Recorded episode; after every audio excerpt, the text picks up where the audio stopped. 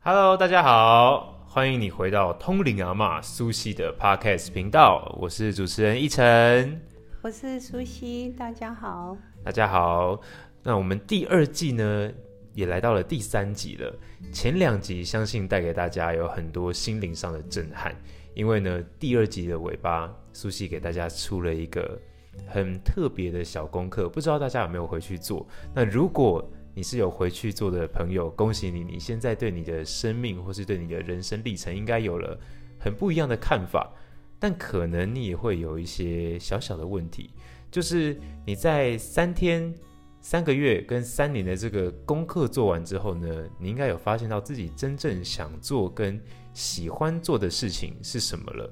但是这个事情它有可能只是一个小小的兴趣，可能比如说像是插花啊，或者是一些素描，短时间之内它不太可能让你有饭吃。那这个兴趣要怎么样才能让你有饭吃呢？所以今天我们就请苏西来为大家解答一下，兴趣它不能当饭吃的时候，那要怎么办？ OK，我们这个 是很有趣的问题。当然，很多人也会被忽略掉，说，呃，兴趣真的能够当饭吃吗？嗯对，一般人会忽略这个问题。那主要是因为前期呢，可能长辈们呢都会跟我们洗脑说，兴趣不能当饭吃。嗯，真对的，所以呢，会变得说我们会比较钻研在呃学历啦，OK，或者是现在社会流行的呃比较能够赚钱的一些行业，嗯对嗯嗯然后会忽略掉说这个兴趣这个东西。嗯那很多时候呢，我们就往往呢就忘记了这个兴趣。呃，慢慢的就会被我们自己忽略掉，甚至呢，呃，也不会再想说有什么兴趣了。嗯，真的，因为我们的心思呢，或者是整个时间都会放在我怎么赚钱，对，对，问题就出在这里。当你说你放下来的时候，去想我有什么兴趣，其实很多人跟我说他不知道他有什么兴趣，嗯这个是一个很严重的一个心态的问题，是因为我们活着，难道就只有赚钱这件事情吗？嗯，真真的会这样子自己问自己耶，有时候就工作完回家累了一天，就想说哇。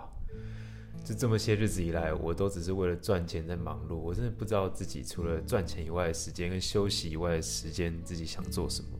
对，这就是很多人会有这样的一个疑惑，尤其很多人像公务人员啊，嗯对他们就是工作了二十几年、三十年，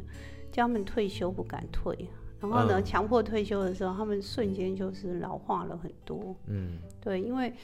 这个就是说，因为平常没有在培养嗜好跟兴趣的这个过程里面，他会觉得自己没有价值。嗯嗯，嗯对，，当一个人觉得说他没有价值的时候呢，他整个人都会萎缩了。嗯对，我觉得这是一个很恐怖的现象，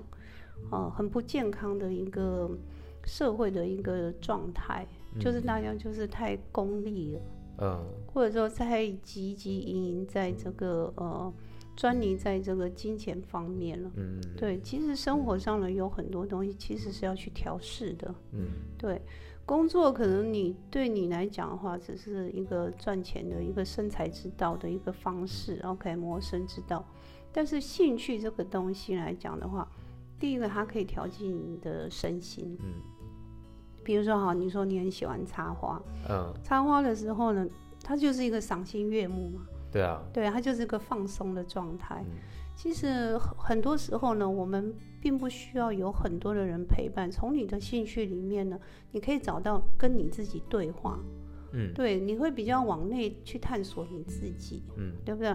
比如说你插花也好啦，或者一个人唱歌啦，或者说你刚刚讲的素描也好，嗯因为那全部都是来自于你内心的内在的世界的一个呈现，嗯那个比较贴近你自己。嗯当你很贴近你自己的时候，其实你是很放松的，嗯对，你是很自然的，反而没有外在的压力。嗯那我们所以我说，我们培养兴趣嗜好，或者说发掘你自己的是这些能力的时候，其实你是才是真的活着的那个时候。嗯对，如果说你只是赚，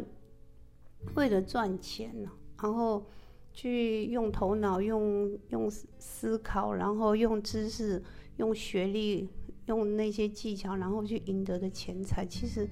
呃，你内心不快乐的时候，相对的你也不健康，嗯对你的人生也不会觉得很有趣。嗯，对，我是觉得这个层面上来讲的话，我觉得除了在生活之外，你的工作之外，兴趣嗜好这个东西是不能没有的。嗯，对，它是调剂身心很重要的一环。所以相对来说，在做自己真心喜欢的兴趣的时候，其实也是在跟自己对话的过程，对对对，就是那个沉淀的过程，反而这个兴趣可能会引发出你其他的想法，对生命的一些新的新的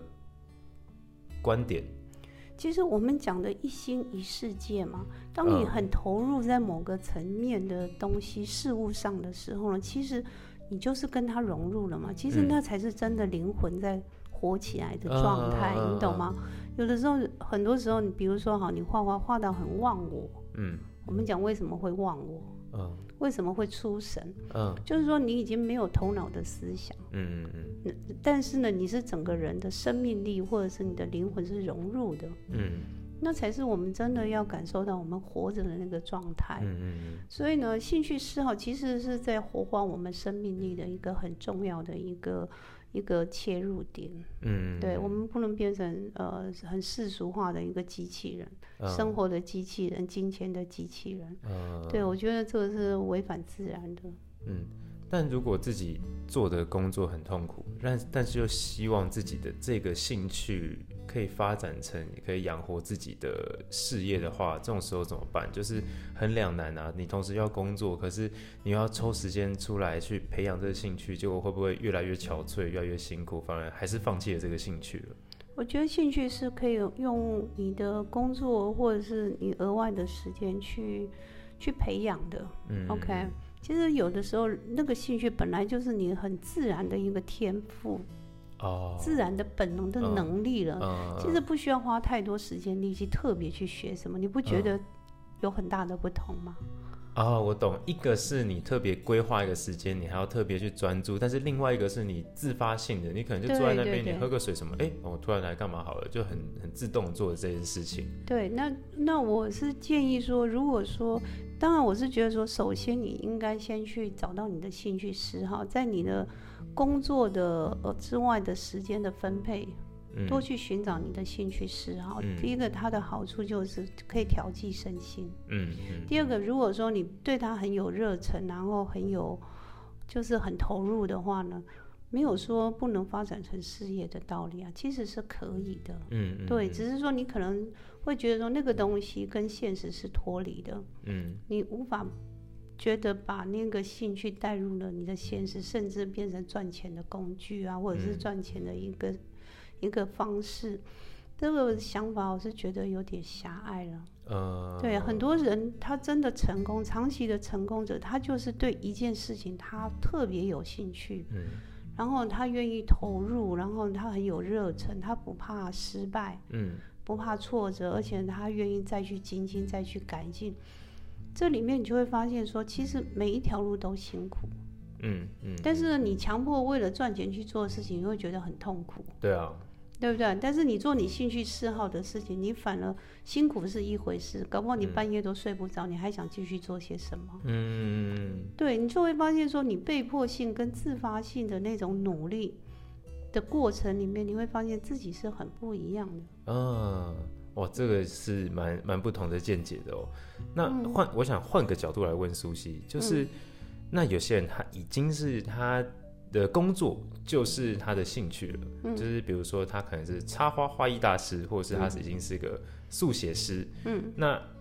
因为他在做这份工作，那难免就会被现实消磨嘛。那有没有什么方法可以帮助这些人在这个现实的侵蚀下，一直保守自己原本喜欢这件事情的初心，而不会说，当我的兴趣变成我的工作的时候，做久了反而我都不想要做这件事情，就觉得哇，我做这个就是在工作，好烦这样子。其实我是觉得说，这个是心态的问题啦。其实你只要，我觉得行行出状元。嗯对，我们不要设限在说现在流行什么，你去模仿别人什么。嗯那因为你的兴趣嗜好这个东西，它会触动你生成更多的能力啊，潜能开发嘛。我们讲潜能开发，其实你不需要别人激励你，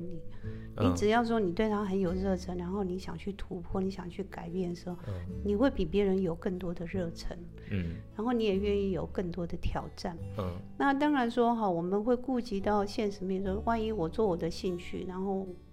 无法当饭吃的时候怎么办？嗯我觉得就是说你要去做一个平衡。嗯有的时候你的兴趣其实它有另外一个附加价值，比如说，好，我是插花，OK，嗯那我平常工作我是上班族，嗯但是我假日插花，那插一插，我可不可以交到插花的朋友？嗯我可不可以去分享去交朋友？嗯然后我慢慢去研究一些花艺、花研究花材之类。你可不可以只把插，可不可以把插花这个艺术把它延伸成，呃，你对花种、花类多一点的投入跟研究，嗯你是不是开始懂花、懂植物？嗯我觉得那个层面是可以被打开的，嗯，而不是那么的狭隘的。嗯对，只是说看你愿不愿意去有更多的投入跟热忱去想要更深入这样子。嗯嗯对，而不是说只是限于啊玩玩就好啦，或者调剂一下，然后骗骗自己啊。我觉得那个兴趣是不太一样的心态，嗯嗯心态的问题。所以相对来说，就是一个兴趣，它也可以带领你去找到你其他的天赋、天分，嗯或是再找到其他的兴趣，一步一步的带你这样走一圈，发现哦，原来我有这么多的才华。其实是这样子没有错，因为它不是只是一个点。当你嗯进入这个花艺世界的时候，你会发现那个世界的面很大，嗯，嗯很宽广嗯对不对？？那你画画里面，你会画出很多的东西，OK？嗯它不是只限于一个很表层的东西，嗯所以这个这个面，只有你愿意走走入那个世界，它的面自然会被打开。嗯嗯嗯所以我相信一心一世界，每一个每一个入境，每一个行业或你每一个兴趣嗜好，纵使是那么一个点，嗯，它都可以成为一个呃很大的一个世界，但是你嗯必须要愿意去投入。嗯对我觉得那个热忱很重要，你不要一开始觉得说它不会赚钱。嗯你就放弃它。嗯但是兴趣跟钱是不对等的，嗯但是兴趣它可以活化你的生命力。当你的生命力被活化起来之后，你怎么知道后面不会带来财富呢？嗯，那是真的财富哦，嗯。这样了解吗？嗯，因为我有发现，呃，很多人他都会觉得说，哦，我在这个事情上我特别有天分，那我就一辈子我做这个事情就好，我为什么要再去做其他的事情？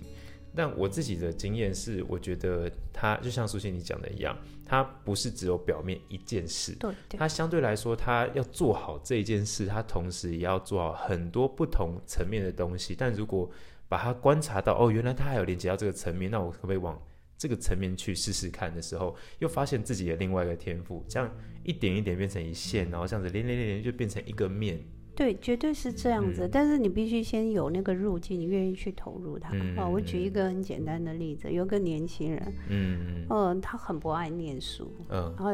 一天到晚就喝奶茶，哎、好，听起来很熟哎，好像呃对。是不是叫麦克？对，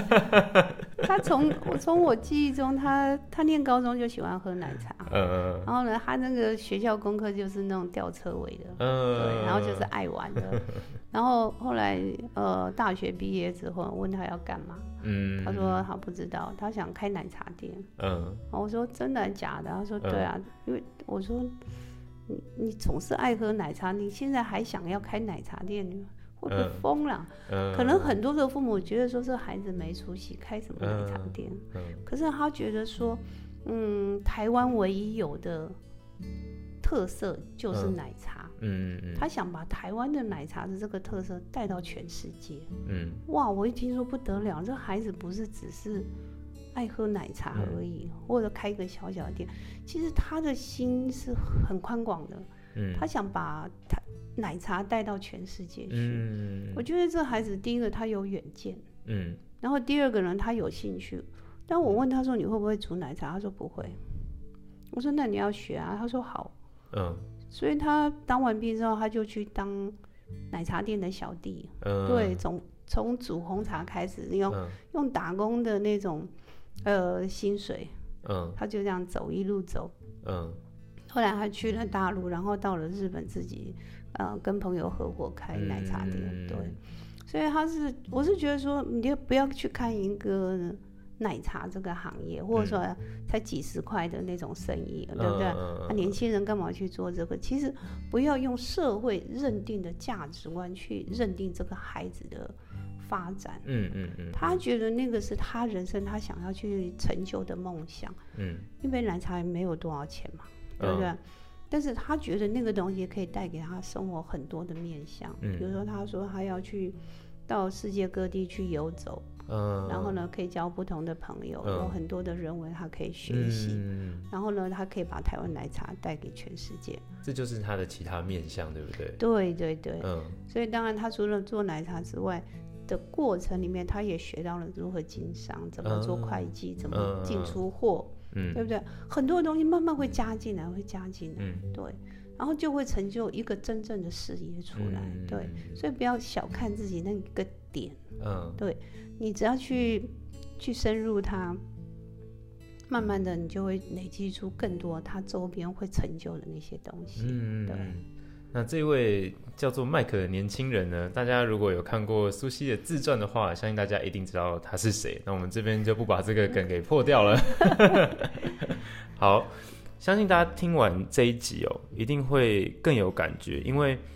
我觉得我们一直在做的这件事情，就是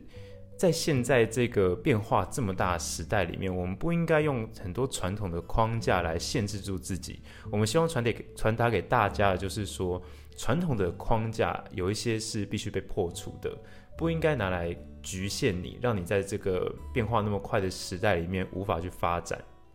其实我是觉得还是那一句话，行行出状元。嗯 OK 嗯我们不要去去太功利的认定说要做什么才能够赚钱，嗯然后才会被嗯社会认定你是个高收入群啊，或者说要被被人家尊敬。其实只要你是你的兴趣、你的嗜好，OK，、嗯然后你很很有热忱，想要去投入它，其实它可以慢慢的整合出来，变成一个事业体，而且这个嗯特殊的能力是别人模仿不来的，对，那就是你的优势嗯，嘛，对。但是在这之外呢，你还要有一些远见，有更宽广的心。路走到哪里，它自然会有门，嗯，对，嗯路自然会被打开。嗯所以我是觉得说，不要太局限自己，嗯对，应该要多方尝试。嗯嗯嗯，好的，那大家今天听完之后呢，你又有功课可以回去做了，好好再沉淀下来，再把我们上一集听到的那个功课再拿出来做。那如果你真的还有疑问的话呢，那可以来参加苏西的心灵课程。或是呢，你也可以买苏西的电子书回去看，这样可以增加你更多内心的广度，然后破除更多的框架。好的，那这一集呢，我们就到这边告一个小小的段落了，跟大家说声再见喽，拜拜拜，拜拜。